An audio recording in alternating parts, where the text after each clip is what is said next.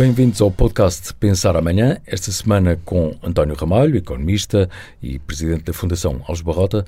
Eh, muito obrigado, António, pela, pela sua eh, conversa obrigado, a propósito da, da crónica que nos enviou com um, ehm, o título de Orçamentar a Despesa e Adequar a Receita. Mas começo por perguntar-lhe, uh, a propósito da sua primeira frase, que o Orçamento do Estado tem em Portugal uma importância sem paralelo.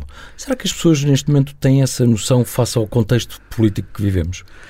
Eh, não lhe sei dizer, mas a verdade é que a prática constitucional tem tornado em Portugal o orçamento um elemento essencial. Eh, se não vejamos desde a democracia que nós aprovamos sempre todos os orçamentos, qualquer que seja, digamos assim, o equilíbrio democrático exige no Parlamento, e as únicas duas vezes que eles não foram aprovados funcionaram quase como moções de confiança que o governo punha e que perdia. O primeiro caso as pessoas já não se lembram, mas foi do governo Mota Pinto, que ainda refez o seu orçamento, mas acabou por eh, pedir a sua demissão. E eh, seguiram-se eleições antecipadas, a despeito de haver um governo intercalar, que foi um governo provisório até essas eleições. E a segunda vez eh, foi recentemente com o fim da Geringonça, quando a não aprovação do orçamento justificou a dissolução da Assembleia da República. Curiosamente, as duas das duas vezes que isto aconteceu, seguiram-se maiorias absolutas. A maioria absoluta da AD, a primeira maioria absoluta da AD, e da segunda vez, esta maioria absoluta do Partido Socialista. E por isso, de alguma maneira, a prática constitucional ficou sedimentada no sentido da importância do orçamento. De tal maneira que agora até tivemos este fenómeno curioso, que foi, após a decisão de dissolução, ainda assim, o Presidente da República optou por adiar a decisão formal de dissolução do Parlamento, de forma a se poder aprovar o orçamento para 2024. É, é um exemplo técnico de como a praticabilidade constitucional, a prática constitucional, tornou o orçamento um instrumento reforçado em Portugal. Eu julgo que as pessoas, pelo menos isso, apercebem-se quando o analisam.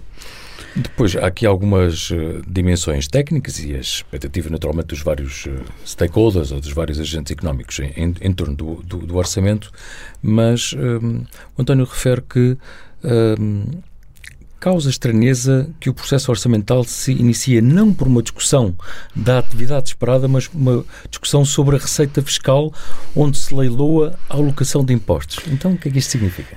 A verdade é que cada vez que existe um exercício orçamental, a primeira discussão que veio a público hum, é a discussão sobre redução de impostos, aumento de impostos e assim sucessivamente.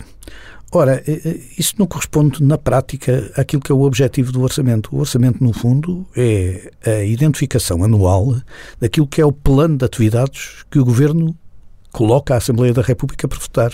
Ora, o plano de atividades do governo reflete-se na despesa que o governo assume, não na receita. Outra coisa, eu não estou a dizer que a importância da receita não é relevante, mas só é se for precedida de uma séria discussão sobre a despesa. E isso acaba por de alguma maneira, viciar todo o debate, porque o debate se faz sobre a receita, sobre os impostos, como se a política fiscal fosse uma política orçamental. Também é uma política orçamental, mas é uma política por si própria. E, portanto, o mais importante que nós deveríamos ter sempre na discussão era o que é que nós esperamos do Estado todos os anos. E isso é uma discussão que, infelizmente, é menos debatida do que deveria ser. E, e em função disso, naturalmente, adequa-se a despesa face às funções de soberania do Estado e, e Exatamente, enfim, na economia. De, determinando nós que tipo de Estado é que nós queremos, e isso é uma decisão coletiva que deve ser assumida de facto anualmente, também é fácil depois determinar, ou, ou não é fácil, é uma expressão errada, mas é uma expressão no sentido que é mais importante depois determinar como é que se faz a receita para obter digamos, os meios necessários a fazer o funding, a fazer o financiamento dessa despesa. E é isso que, de alguma maneira, deveria representar a reflexão seguinte. Devem ser os utilizadores a pagar uma parte do serviço do Estado? Devem ser os beneficiários, quando os utilizadores não podem ser identificados, a pagar uma parte desse benefício? Devem ser os contribuintes a pagar esse benefício? Ou devem ser as gerações futuras, quando, no fundo, assumimos um déficit em favor das gerações presentes e colocando dívida nas gerações futuras? E toda essa discussão, que era uma discussão que deveria ser feita com grande profundidade, infelizmente nem historicamente tem vindo a ser feita, e agora dificulta muito a percepção de que Estado é que nós pretendemos, que tipo de despesa, porque é muito fácil, obviamente, falar da receita e dizer que não queremos impostos, mas a verdade é que é difícil saber pois como é que se vai fundear a atividade. Isto passa por um pressuposto que é aqui fundamental. É que hoje em dia há um dever de transparência política. E o dever de transparência política impõe que não se fale em gratuitidade do serviço do Estado. Uhum. O Estado, tudo o que faz é pago. Isto é, tudo o que faz tem um custo e esse custo ou é distribuído pelos contribuintes, pelos beneficiários, pelos utilizadores ou pelas gerações futuras. Isso é inevitável. E o António refere também nesta, nesta crónica no fundo, divide aqui algumas uh, três ideias uh, para simplificar. Uh, enfim, também não podemos contar tudo que para as pessoas também lerem, mas, mas é a propósito, obviamente, daquilo que refletiu. Mas dá aqui ideias fundamentais sobre o que é que deveria ser, de facto, o orçamento ou a discussão do orçamento.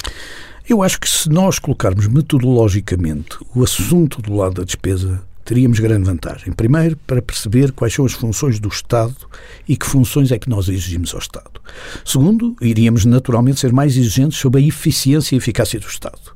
Porque, naturalmente, tudo aquilo que é gasto pelo Estado internamente, intestinamente, naturalmente não é prestado em serviço aos cidadãos.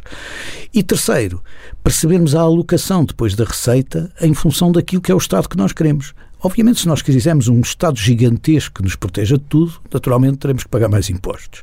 Se queremos um Estado mais seco, mais orientado, mais especificamente focado nesta ou daquela grande desenho estratégico, então nessa altura teremos um Estado diferente do ponto de vista financeiro. Mas tudo isto passava por sabermos que Estado é que temos e que Estado é que queremos ter. E eu acho que essa discussão, infelizmente, tem sido pouco feita na sociedade portuguesa. Mesmo a terminar, uh pego numa um seu pensamento quase provocatório, eu diria, uh, no, no, no, final da crónica, uh, quando, quando reflete que uh, aquilo que abordou há pouco, o tema da, da falha de transparência, não haver a discussão da alteração de impostos sem discutir a despesa pública, que é, sobretudo, ambas as demagogias são um insulto à inteligência coletiva. É isto que está a acontecer? É, é, é, e em Portugal isto é particularmente grave porque nós estamos a viver um período com uma profunda carga fiscal indireta. Isto é, os impostos que nós pagamos sobre o nosso rendimento são menos visíveis para nós. Isto é, aliás, em média, em relação à Europa, não são maiores. Mas os impostos indiretos, isto é, aqueles que não sentimos, aqueles que vêm no, no, no, nos produtos, aqueles que incorporam os próprios produtos, ou a própria gasolina, ou o próprio tabaco, ou as próprias bebidas, todos esses impostos são extraordinariamente elevados. Nós temos uma das maiores cargas fiscais indiretas da Europa. E essa carga fiscal caracteriza por ser cega, isto é, por não ser sequer vista, não é transparente, e segundo, por não distinguir ricos e pobres. É igual para todos. O que significa, basicamente, que a nossa parte indireta, que é a parte menos conhecida, é, acaba por ser um bocadinho insultuoso quando nós ouvimos dizer vamos prestar estes serviços gratuitamente, quando sabemos que eles estão a ser pagos e estão a ser pagos de uma forma tão discreta que ninguém sabe quem é que os paga. E por isso, e é a sociedade como um todo, naturalmente, que está a pagar.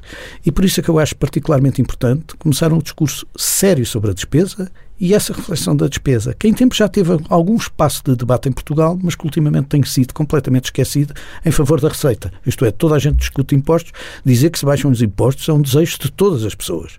O problema não é esse, é que previamente a esse temos que saber que Estado é que queremos. Se queremos um Estado mais chico, mais pequeno, mais eficaz, ou se pelo contrário, queremos um Estado mais protecionista, mais interventivo e mais gigante, e maior. Pode ser que os partidos que agora vão a eleições uh, leiam a sua crónica e ouçam esta, esta nossa conversa que, enfim, uh, haja aqui algum contributo, que seguramente é, é, positivo, mas pode ser Foi que um bocadinho pelo efeito. facto de estarmos na altura do orçamento e na altura de alguma reflexão política que eu acho que este assunto deveria ser um assunto que merecia um debate sereno e calmo, porque pessoas no seu coletivo, Portugal no seu coletivo, terá diferentes opiniões entre o Estado maior e um Estado mais seco. Muito obrigado. Nada. Obrigado, Luís.